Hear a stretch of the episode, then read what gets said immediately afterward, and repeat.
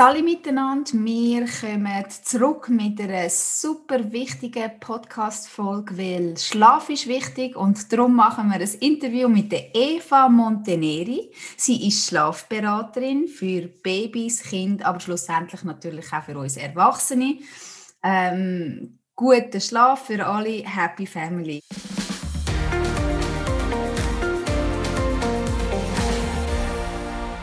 Bevor es mit dem Podcast losgeht, gibt es Werbung und zwar über HelloFresh. Ich möchte euch den Kochbox Lieferservice aus Berlin schnell vorstellen und euch zeigen, wie meine nächste Woche aussieht. Nämlich habe ich jetzt eine Bestellung gemacht.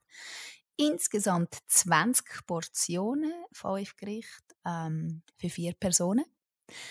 Und äh, wenn wir das übrigens abrechnen, kommen wir auf 8,99 pro Person. Das ist recht gut. Und jetzt zuhören. Pikante Tomaten-Peperoni-Suppe, Randentart mit Hirtenkäse, Gemüse-Tortellini in Käse-Spinatsauce. Was haben wir da noch? Ähm, scharfes Gemüse, Curry, scharfes grünes Gemüse, Curry. Mm, und Veggie-Fajitas mit Peperoni-Pilz und Bohnen. Alles vegetarisch und Jetzt kommt Thermomix tauglich, was für mich wichtig ist. Es gibt natürlich auch noch ganz normale äh, Rezepte ohne Thermomix. Und ähm, ja, ich finde das recht cool. Es ist Convenience, weniger Mental Load und auf jeden Fall auch viel mehr Abwechslung. Man ist natürlich nicht so mutig, wenn man selber kocht. Also sprich selber einkauft, weil selber kochen tut man ja noch. Das ist ja schön an HelloFresh. Es wird alles schön einkauft für dich, abgewogen, kein Food Waste. Eigentlich gibt es gar nichts mehr dazu zu sagen. Es ist mega fein, es ist Convenience, das brauchen wir ab und zu. Ich bin jetzt nicht jemand, der das die ganze Zeit ähm, bestellt oder würde bestellen. Ich ähm, finde es recht gut, dass man das jederzeit kann abstellen oder ähm, nicht gebunden ist in dem Sinn äh, im Abo-Service. Äh, ich bin sonst nicht so ein Fan von Abo-Service, aber wenn ich weiß, ich kann jederzeit künden und ähm, jederzeit auch das Rezept ändern oder die Anzahl der Rezepte, dann fühle ich mich schon ein bisschen freier. Ich finde es eine recht coole Sache. Probiert es aus. Ich habe einen Code für euch, somit spart ihr nicht nur Zeit, sondern auch Geld. Insgesamt 85 Franken verteilt auf drei Boxen. Mamalicious 21 heißt der Code und bestellen könnt ihr auf hellofresh.ch. In den Show Notes findet ihr den Link dazu. In dem Fall viel Spaß mit HelloFresh und einen guten. Hallo Eva. Hallo, ich freue mich, dass ich da sein darf. Ja, danke, dass du hier bist und dir die Zeit genommen hast. Ich freue mich sehr und ähm, ich freue mich vor allem, diese wichtigen Informationen, die ich heute ähm, aus dir rausquetsche, quasi äh, unseren Hörerinnen und Hörern weiterzugeben. Und zwar, äh, Eva, Du bist, äh, wie gesagt, Schlafberaterin für äh, Babys und Kleinkinder, im Endeffekt aber auch für Erwachsene, ja? Weißt du, man kann ja bei den Kleinkindern gar nicht die ganze Familie außer Acht lassen. Genau, genau. Es geht so ja, wie die Kleinen schlafen, schläft der Rest der Familie ja auch. Genau, und ich meine, wir haben ja so ein, so ein Coaching oder so eine Beratung gemeinsam gemacht und da habe ich ganz ohr zugehört und konnte mir ganz viel für mich selbst auch rausnehmen. Ähm, vor allem das mit dem Screen. Nein, Scherz. Ähm, genau. Ähm, du hast äh, deine Erfahrung insbesondere im KISPI, im Kinderspital gesammelt und zwar zwölf Jahre auf der Intensivstation. Ja, also ähm, wobei das nicht unbedingt was mit meiner aktuellen Arbeit zu tun hat, aber ich bin natürlich schon seit ähm, jetzt über 20 Jahren bin ich mit, mit kleinen Kindern und Familien beruflich tätig. Und da sammelt sich einfach ein Rucksack an Erfahrungen an. Und ähm, auch wenn ich vorher mich mehrheitlich um kranke Kinder gekümmert habe und jetzt in den Schlafberatungen oder den Beratungen allgemein, die ich mache, ähm, sind es überwiegend gesunde Kinder, die einfach anderweitig Probleme haben. Aber eben den, den Rucksack, den kann man sehr gut nutzen. Der genau, ich wollte gerade sagen, weil du ja da wirklich auf der Intensivstation ähm, da lernt man auch wahnsinnig viel. Du bist Pflegefachfrau und ähm, hattest ja ganz viel mit Mutter und Kind und vor allem die erste Phase äh, des äh, kleinen, äh, wertvollen Lebens mitbekommen. Und dann hast du dich weitergebildet mit einer, also unter anderem mit ganz vielen Weiterbildungen, aber äh, 1001 Kindernacht. Das ist eine eine, eine, eine, was ist, also kann man sagen, so quasi eine, eine Methode oder eine Philosophie oder was ist 1001 Kindernacht? Erklär uns das doch bitte mal. Ja, sowohl Methode als auch Philosophie, würde ich sagen. Ja, es ist einfach so, dass das ähm, Thema Kinderschlaf ist ein großes Thema bei ganz, ganz vielen jungen Familien, wenn nicht sogar bei allen Familien. Und ähm, ja, die Herangehensweise, wie man das, sich dem Thema nähert, die ist nicht überall gleich. Das heißt, ähm, für mich äh, war es stimmig, als ich mich in dem Bereich weiterbilden wollte, dass ich mich nach einem, nach einem Konzept umgeschaut habe, das ähm, die ganze Familie berücksichtigt. Man kann nicht nur das kleine Kind, das nicht ideal schläft, berücksichtigen.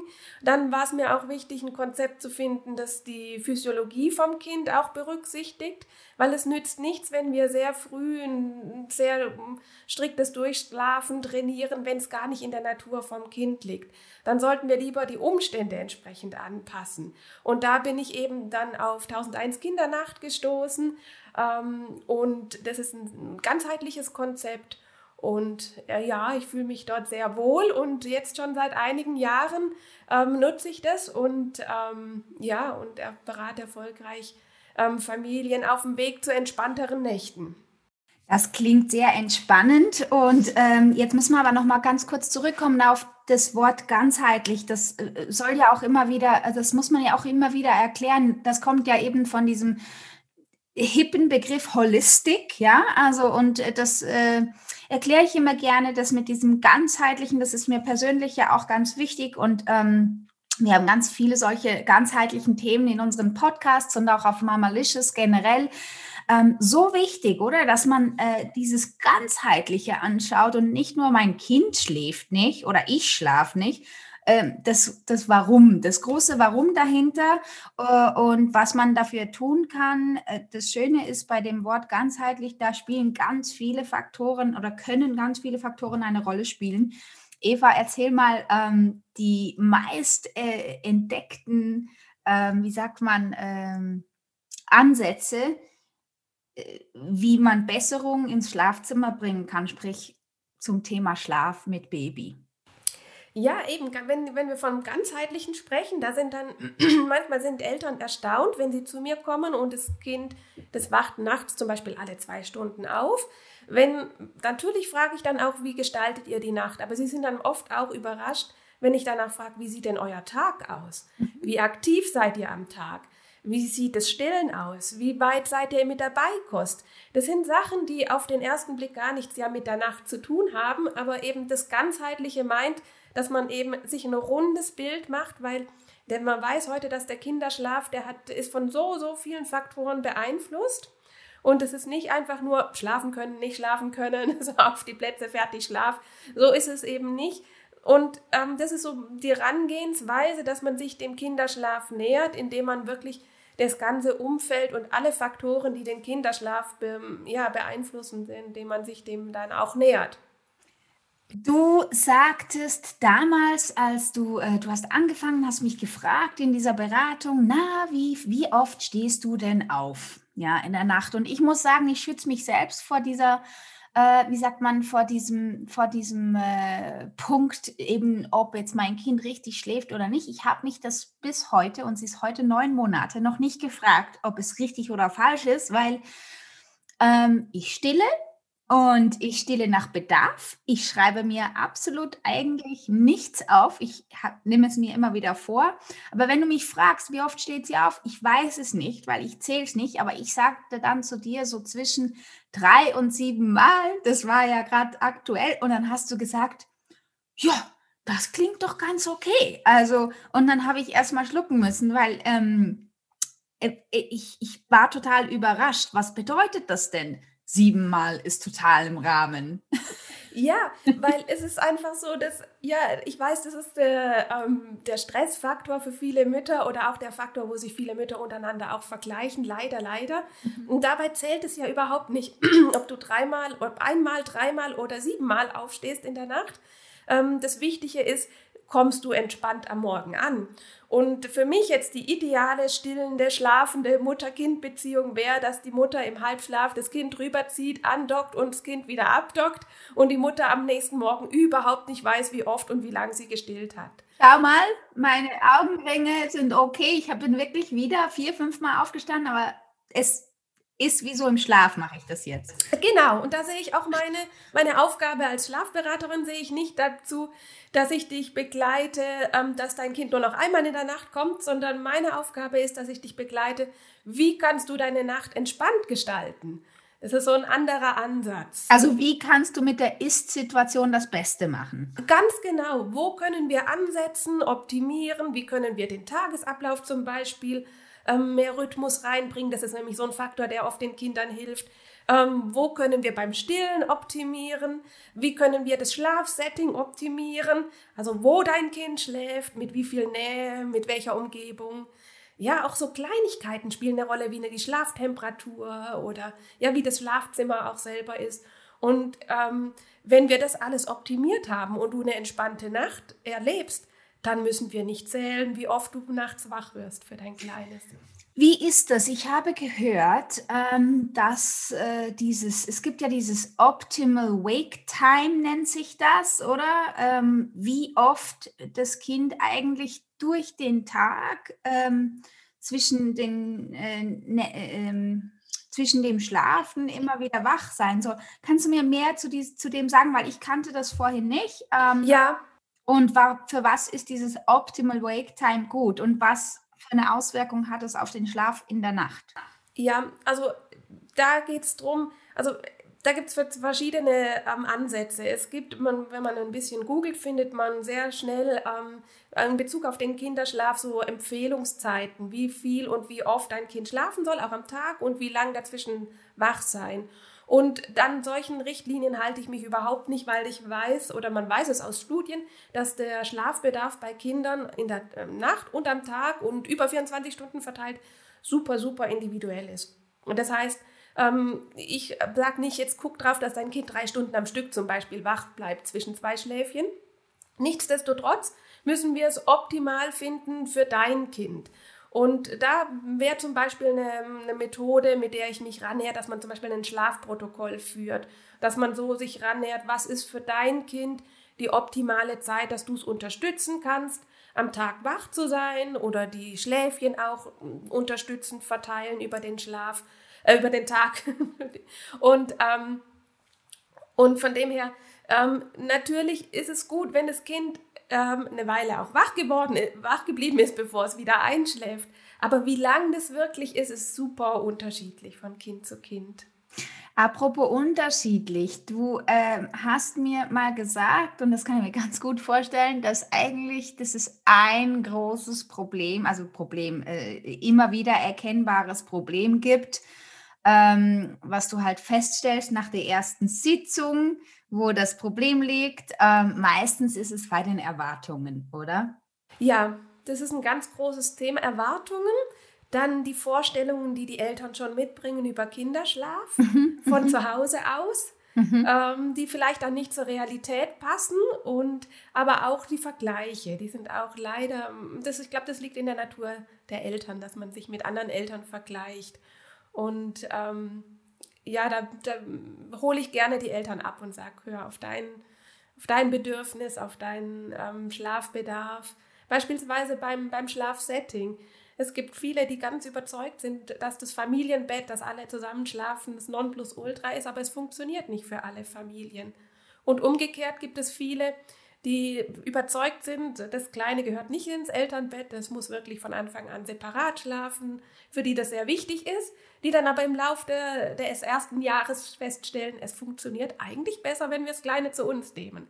Und da braucht es ein bisschen Flexibilität von den Eltern und auch ein Abschied von den eigenen Erwartungen. Und es ist nicht, nicht so einfach, wie es sich anhört.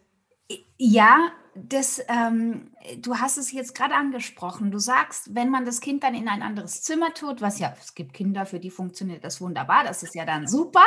Ähm, aber ähm, es gibt ja auch einen Grund, weshalb ein Baby oder ein Kind besser schläft, wenn es in der Nähe von den Eltern oder vielleicht auch vom Geschwisterkind ist. Erklär uns da mal, was das denn, was das äh, an sich hat mit diesen Connections, je näher man ist und desto mehr passt man sich dem Schlafrhythmus voneinander an. Ja, ganz genau. Man weiß, wenn, die, ähm, wenn das Baby in, ganz nah bei der stillenden Mama schläft, dass sich die Schlafzyklen angleichen. Und das können viele Mamis, die uns zuhören, wahrscheinlich auch bestätigen, dass sie schon erlebt haben, dass sie in der Nacht ein, zwei Minuten vorher wach werden, bevor das Kind eigentlich ruft. Ja, voll, absolut, ganz extrem, ja. Ich ganz genau, das ist so ein Phänomen und es hat die Natur super eingerichtet.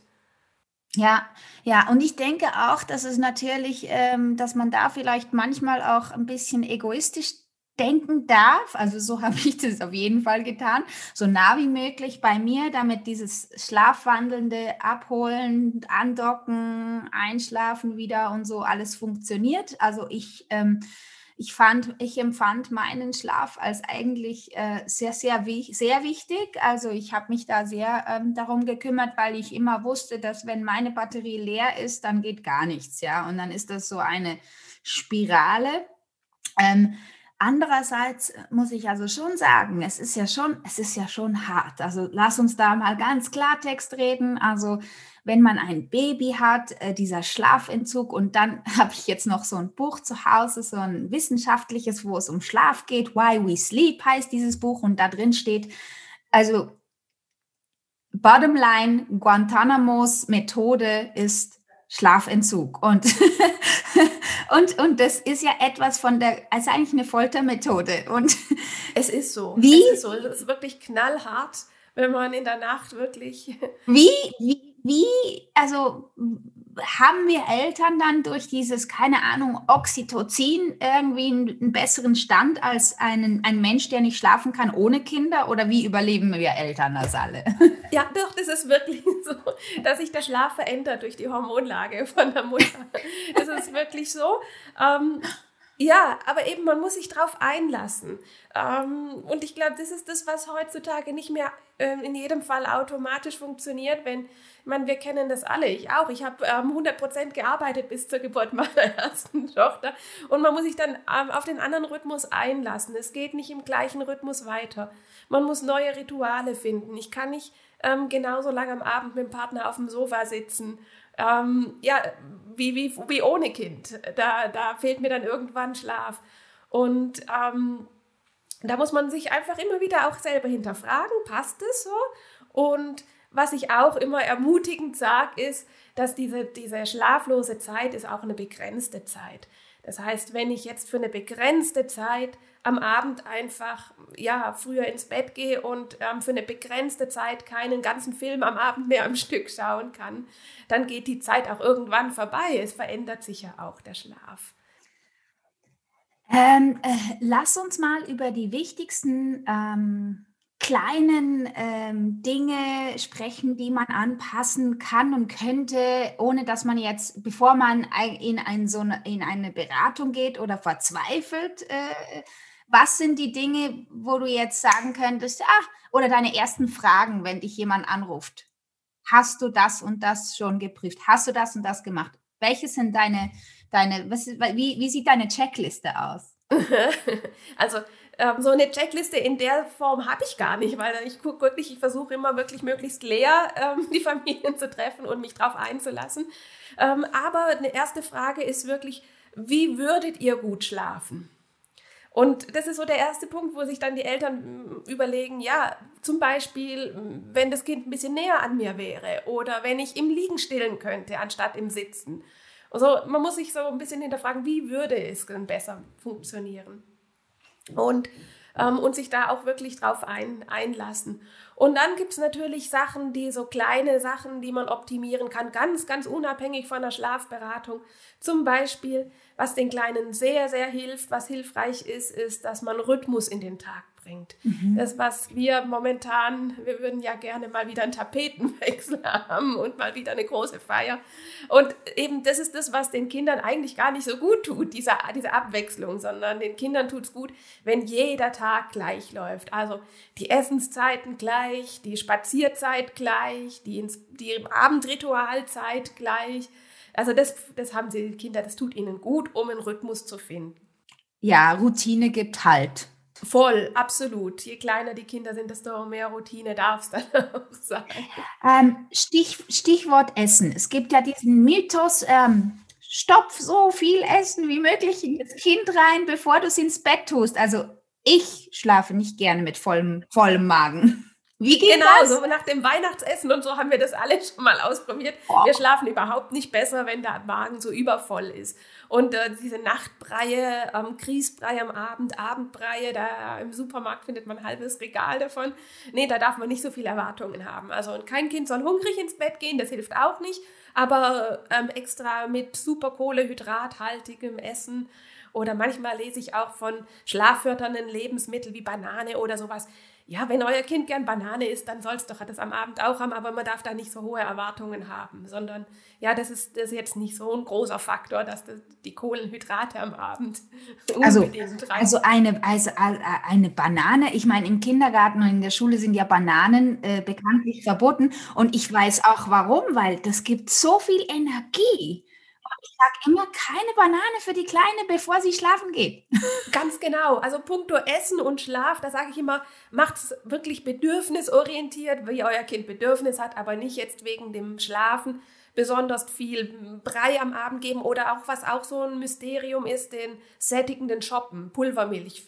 Dass man nicht am Abend vorm Einschlafen einmal nicht stillt, sondern Pulvermilch shoppen gibt auch das ist jetzt nicht, dass das Kind, das vorher, wie bei dir mal siebenmal in der Nacht kommt, jetzt nur noch zweimal kommen würde. So ist es nicht.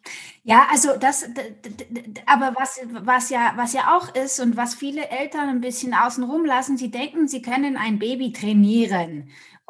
Und das ist doch so, also ich meine, weißt du, mein Hund zum Beispiel, ich nehme jetzt meinen Hund als Beispiel, der ist 13 Jahre alt, jeden Tag bei mir. Und ich habe den immer, ich habe dem alles Mögliche antrainiert und der konnte mal ganz tolle Sachen. Und dann irgendwann mal, und dann gab es Tage, es gibt heute noch Tage, wo er es einfach nicht macht. Und dann gibt es Tage, wo er es macht und dann kommt Vollmond und dann da und da. Und ich sehe ja schon bei ihm, äh, ich kann nichts antrainieren, ich sehe es bei mir, nur weil ich was an, mir was antrainiert habe, ich muss ja immer wieder irgendwie, es kommt ja völlig auf den Tag drauf an und auf den Lebensabschnitt. Und die Eltern, die ihre Kinder, wo ihre Kinder so gut schlafen und dann auf einmal nichts mehr geht, dann kommt so diese totale Verzweiflung rein. Und umgekehrt bei denen, wo es nicht funktioniert, die haben kaum Hoffnung, dass es von heute auf morgen funktionieren könnte. Hat das auch so ein bisschen mit dieser Gedankenspirale zu tun, dass man sich irgendwie in was hineinsteigert und das Kind das mitspürt? Ja, also was auf jeden Fall ein großer Faktor ist, dass die ähm, dass die Kinder natürlich alles, was wir als Erwachsenen an, an, auf der Gefühlsebene haben, auch ähm, spiegeln. Das ist ganz klar. Das heißt, wenn ich jetzt als Mama wirklich verzweifelt bin und sage, oh, hoffentlich wird heute Nacht besser, hoffentlich wird heute Nacht besser, schlaf jetzt endlich, ähm, dann wird es äh, weniger entspannt werden. Eben. Aber also, es ist trotzdem, es ist so, aber auf der anderen Seite kann man ja schlecht sagen, komm, hopp, Mama, entspann dich, dann klappt es auch mit dem Kind. Ja, doch. Das sage ich als Entspannungstrainerin, weißt du was? Ich habe, ich habe zwar immer nur Kindergruppen gehabt, aber ähm, der Elternabend war eigentlich das Wichtigste. Ja, das stimmt. Das habe ich immer so nebenbei erwähnt. Ja, haben wir noch einen Elternabend und da, da, da. Das war so wichtig weil ich bin ja, ich denke ja voll in Energie, ja. Und ich glaube, dass das ein großer Teil ist, die, die Energie, die du in die Suppe mit reingibst, ist das, was dann einfach das Gesamte auch aus. Du machst es auch aus, ja. Ja, ja, aber äh, was ich damit sagen wollte, eben auch die Mütter brauchen Strategien. Man kann sich nicht sagen, so heute bin ich entspannt und dann, sondern man braucht dann schon ein bisschen mehr in die Hand. Genau, und für das sind ja dann eben, wie gesagt, so Schlafberatungen ganz toll. Ähm, ich finde sowieso, man sollte sich als Mutter vor allem in dem Stadion äh, einfach Hilfe holen, wenn das irgendwie geht und wenn das finanziell möglich ist und, und, und, und, und man eine Person findet, der man vertraut, weil das ja doch ein so wichtiges Thema oder auch ein, ein, ein wie sagt man, Lebensqualitätsthema ist. Und deshalb ähm, finde ich das ganz toll, dass du das machst. Und ich glaube, du hast schon ganz vielen Müttern geholfen, äh, einfach auch etwas Neues zu kultivieren zu Hause. Ähm, eine Frage habe ich noch aus persönlichem Grund. Ich habe jetzt so eine ähm, Geopathologen äh, bestellt. Ähm, und ich finde das Thema Strahlung ein wichtiges Thema. Also du hast ja, sprichst ja manchmal auch von den ganzen Screens und so. Was hast du zu diesem Thema zu sagen in Verbindung mit Schlaf? Ja, genau. Also das ist das, ähm, das Licht, das wir von Bildschirmen haben, vom Handy, Tablet, Fernseh. Das ist was, was, was man weiß, das hat einen negativen Einfluss auf den Schlaf. Also eigentlich sollten wir nicht ähm, bis wir ins Bett gehen, vorm Fernseher sitzen und danach noch kurz aufs Handy schauen und dann schlafen. Ähm, aus dem Grund zum Beispiel eine Sache, die vielen Eltern nicht bewusst sind, ist, viele Mütter haben das Handy auf dem Nachttisch und es gibt da ganz, ganz viele so Tracking-Apps für die Kinder, wo sie das Stillen eintragen, wie oft ist es nachts aufgewacht und so. Und das ist so immer, da sage ich immer als erstes, lasst einfach das Handy im Wohnzimmer, im Flugmodus. Und weil es spielt einfach, wie wir vorher schon gesagt haben, eh keine Rolle, ob du jetzt zwei oder dreimal gestillt hast für dein Wohlbefinden. Das ist ja das Wichtige. Und ähm, aber nebst dem ist es natürlich auch ähm, eine Strahlung, eine, eine, Frage der Strahlung. Und ähm, und auch da die Einflüsse, also was ich zum Beispiel, Beispiel auch immer wieder empfehle, ist, dass man seinen WLAN so programmiert, dass es über Nacht ausschaltet zum Beispiel oder den Router nicht gerade im Schlafzimmer hat. Das sind so kleine Schritte, das gehört zu diesen, diesen kleinen, feinen ähm, Stellweichen. Auch da ist es natürlich so, ein Kind, das jetzt super schlecht schläft, nur weil man das WLAN ausschaltet, wird nicht alle Probleme gelöst haben von heute auf morgen. Aber das sind eben, es gibt ganz, ganz viele so kleine Bausteine. Was sagst du zum Thema Feng Shui? Also das war ja schon bei den Erwachsenen immer ein Thema zum Thema Schlaf und Feng Shui. Hast du hier Erfahrung oder um was Nee, mit Feng dabei? Shui direkt habe ich keine Erfahrung. Ähm, auch mit Wasseradern zum Beispiel ähm, habe ich jetzt von professioneller Seite, nur von persönlicher Seite Erfahrung, mhm. aber ähm, nicht von professioneller Seite. Ähm, aber ähm, was wir natürlich auch anschauen, immer ist die Schlafumgebung. Und mhm. da gehört es absolut ähm, mit dazu, auch wenn, wenn ich es jetzt nicht Feng Shui nenne. Aber zum Beispiel, ähm, dass das Bett, viele Eltern wollen es möglichst gemütlich und hübsch machen und noch, weißt du, so Mobile und Spieluhr und ähm, noch fünf Kuscheltiere und eine Bettrumrand. und dann ist natürlich das Bett irgendwann super hübsch, aber sehr interessant fürs Kind. das fördert also nicht das, das, das, das Einschlafen. Also man darf wirklich Mut haben, auch das Schlafzimmer, das Kinderbett auch ein Stück weit leer zu haben. Ja, einfach weniger ist mehr, oder? Und ähm, zwei letzte, letzte Fragen. Einerseits ähm, Temperatur. Was ist die beste Schlaftemperatur? Da habe ich auch gehört, gibt es noch Unterschiede? Ja, ganz genau. Das ist auch, also wie gesagt, das ist auch einer dieser Bausteine, die einen guten Einfluss haben. Also es ist so, dass wir zum, also nicht nur die Kleinen, auch wir Großen, wir müssen, um gut schlafen zu können, muss unser Körper ein bisschen ähm, in der Nacht runterkühlen können. Ähm, Gerade die Frauen, die haben das ja selber schon, also hm, viele Frauen haben, wenn sie schwanger werden wollen oder eben nicht schwanger werden wollen, ihre Temperatur am Morgen gemessen und wissen daher, unser Körper ist am Morgen ein bisschen, bisschen kühler als am Abend. Und eben, wir müssen unserem Körper auch die Möglichkeit geben, ein bisschen runterzukühlen. Und drum ist so in unseren Breitengraden ist so die empfohlene Schlaftemperatur 16 bis 18 Grad. Und das ist auch recht kühl. Und ähm, das bedeutet nicht, dass wir jetzt 16 Grad im Schlafzimmer machen und dafür fünf Pischis dem Kind anziehen, ja. sondern ähm, ja, dass man darf wirklich mit einem langen ähm, Body, mit einem Schlafanzug oder einem Schlafsack und wenn wir dann 16 Grad haben, dann ist das meistens ganz gut. Sehr gut, sehr gut. Das sind schon mal ganz tolle Tipps. Und das Letzte ist, was hat es an sich, dass die Muttermilch in der Nacht viel sättigender und dicker und ähm, einfach irgendwie, ja, ist, ist das wahr? Weil das hat mir irgendwie so geholfen als Stütze, ist einfach zu verstehen, warum sie so viel trinken möchte in der Nacht. Das hat mir irgendwie gut getan, weil dann macht Sinn. Also sättigender nicht, aber die verändert sich absolut über 24 Stunden. Es hat andere Inhaltsstoffe drin, schlaffördernde Stoffe hat es in der Nacht, in der Muttermilch drin, am Abend auch schon zum Einschlafen. Darum ist das Einschlafstillen auch so ein gutes Schlafmittel. Ähm, aber ähm, ja, eben, es verändert sich. Ähm, was einfach ist, ist, dass den Kindern die Kalorienaufnahme und diese Nähe tanken durch Stillen in der Nacht wirklich noch ganz lange einfach gut tun. Ja, ja, für eine stabilere Gewichtsentwicklung zum Beispiel beim Kind, für eine stabilere Stillbeziehung.